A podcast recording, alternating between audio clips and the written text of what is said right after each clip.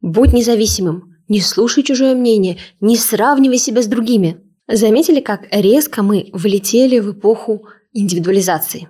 Как много сейчас говорят об отстаивании границ, о личном пространстве и самоценности. К сожалению, слишком часто это преподносится в очень агрессивном ключе отрыва от социума. Как будто ты постоянно должен сражаться и выбирать, я или они. Но это невозможный выбор. Всем привет, я Тами, и это подкаст «Это не то, что вы подумали».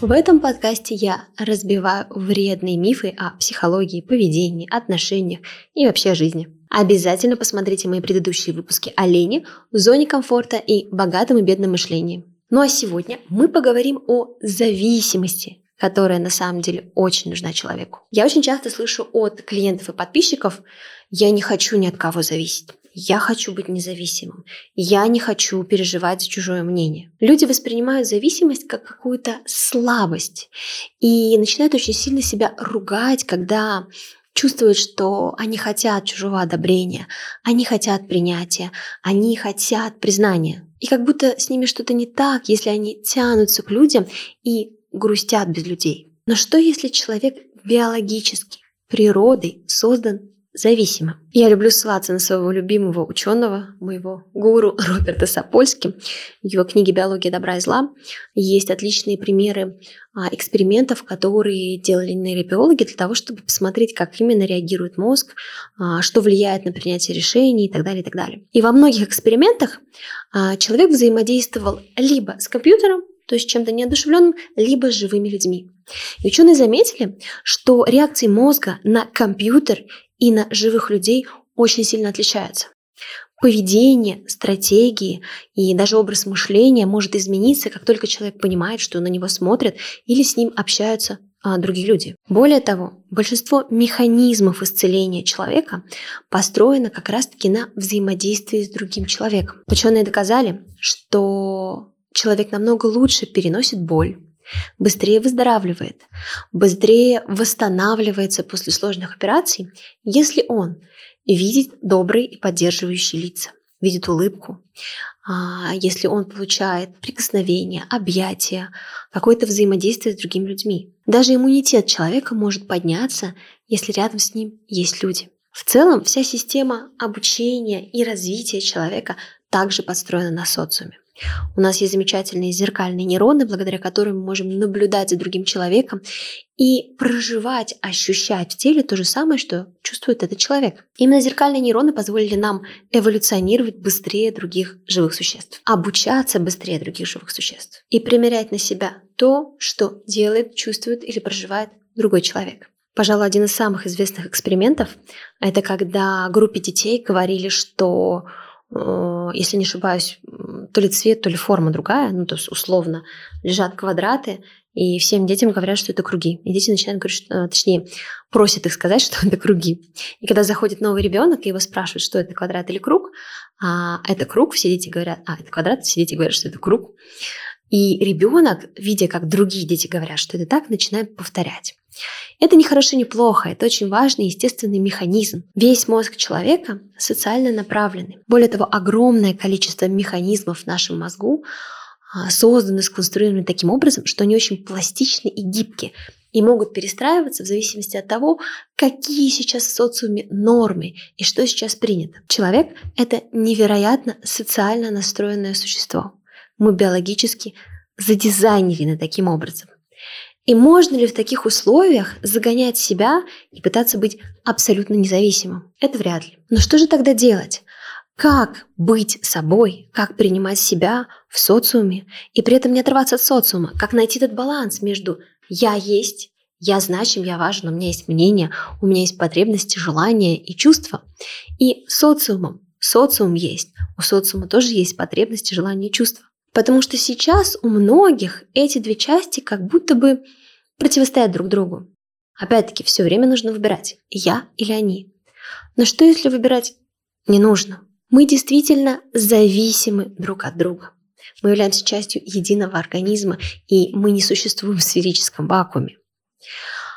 Но почему мы так злимся на эту зависимость. Вы же не обижаетесь на свое сердце за то, что вы от него зависимы, а вы действительно от него зависимы. Стоит сердцу, почкам или печени отказать, и ваша жизнь меняется. И это абсолютно нормальная зависимость. А злимся мы, потому что мы думаем, мы чувствуем, и, к сожалению, пока мы так живем, что нам кажется, что социум наш враг. Нам кажется, что то, что нам не дается, не дается из злого умысла. То есть кто-то намеренно, специально пытается причинить боль. И, конечно, от человека, который хочет сделать тебе больно, зависеть не очень приятно. Но, может быть, тогда находить тех, от кого зависеть, приятно? Тех людей, которым ты готов довериться, зная, что они сделают все, что они могут, из лучших побуждений к тебе. И если они этого не сделали, значит, они просто не могут. Вы же знаете, что самое страшное наказание в тюрьме – это одиночная камера. Потому что мы не можем отказаться от социума, мы не можем отказаться от людей. Мы инстинктивно тянемся к ним. Но когда наш опыт наполнен болезненными отношениями с людьми, а, пизделями, наказаниями, отвержениями, то это то, к чему мы стремимся и чего боимся. И таким образом застреваем в этом внутреннем конфликте, и это приносит невероятные страдания. Хотя на самом деле зависеть от людей, а, быть взаимозависимыми – это абсолютно нормальная история. Взаимозависимость – это про близость, про то, что я открываю тебе свою уязвимость, и ты открываешь мне свою уязвимость. И вместе мы сильнее. Но при этом я индивидуальная личность, и ты индивидуальная личность. И мы вместе не потому, что мы не можем друг без друга, а потому что мы понимаем, что мы части единого организма. В целом, а, люди сейчас достаточно много пытаются категоризировать и сделать четкие разделения, а, вычленить какие-то элементы реальности. Но если вы посмотрите на всю планету, то как один большой живой организм. Мы не существуем в сферическом вакууме. Ни наши поступки, ни наши чувства, ни наши а, потребности, наши жизни не существуют в сферическом вакууме. У нашей жизни даже нет начала и конца, потому что когда мы рождаемся, мы рождаемся в уже какой-то родовой социальной системе, которая уже перенесла в нас какую-то историю, как генетическую, так и психологически а, социальную. И тогда ты понимаешь, что нету четкого разделения я и они. Я плавно перетекаю в они, а они плавно перетекают в я. И что действительно важно, это находить своих они, тех, с кем приятно перетекать одно в другое. И не ругать себя за ориентацию на других людей, не ругать себя за сравнение, не ругать себя за а, то, что тебе очень правда хочется, искренне хочется близости отношений. Потому что это не слабость, это естественная потребность человека – быть в кругу своих быть с кем-то связанным, быть частью чего-то большого, не теряя себя как личность. Попытка быть агрессивно независимыми и отрезать себя от реальности причиняет в основном боль и достаточно часто чувство вины. И, наверное, самое важное, что я хочу добавить в сегодняшнем подкасте, это то, что абсолютно все ваши чувства, потребности, а, ощущения нормальны. А даже сравнивать себя с другими людьми абсолютно нормально. До тех пор, пока вы, а и завидовать, конечно, тоже нормально, до тех пор, пока вы отделяете эти чувства от своей ценности. То есть, когда я сравниваю себя с другими в контексте, ну, у него там, не знаю, он выше, а я ниже. А, у нее светлые волосы, а у меня темные. Она лучше разбирается в, не знаю, в компьютерах, чем я. Само по себе сравнение не является чем-то нездоровым. Это абсолютно нормально. Это естественный способ познания реальности.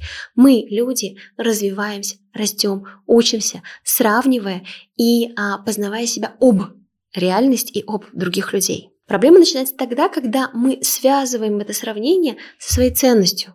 То есть, если она лучше разбирается в компьютерах, чем я, значит, я не цена, а она более ценная. Но это не так.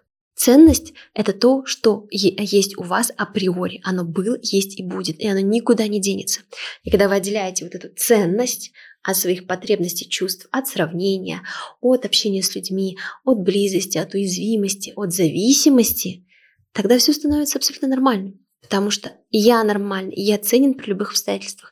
Со мной все нормально, всегда. И когда я захожу в взаимозависимость из позиции «я ценен, ты ценен», то это всегда очень здоровое, очень приятное и очень глубокое взаимодействие. Поэтому не парьтесь, если вы себя так чувствуете, если вы хотите других людей, не парьтесь и не стремитесь к какой-то дичайшей независимости, а просто разрешите себе заботу о себе и близость с другими людьми. С вами была теплая и заботливая Тами.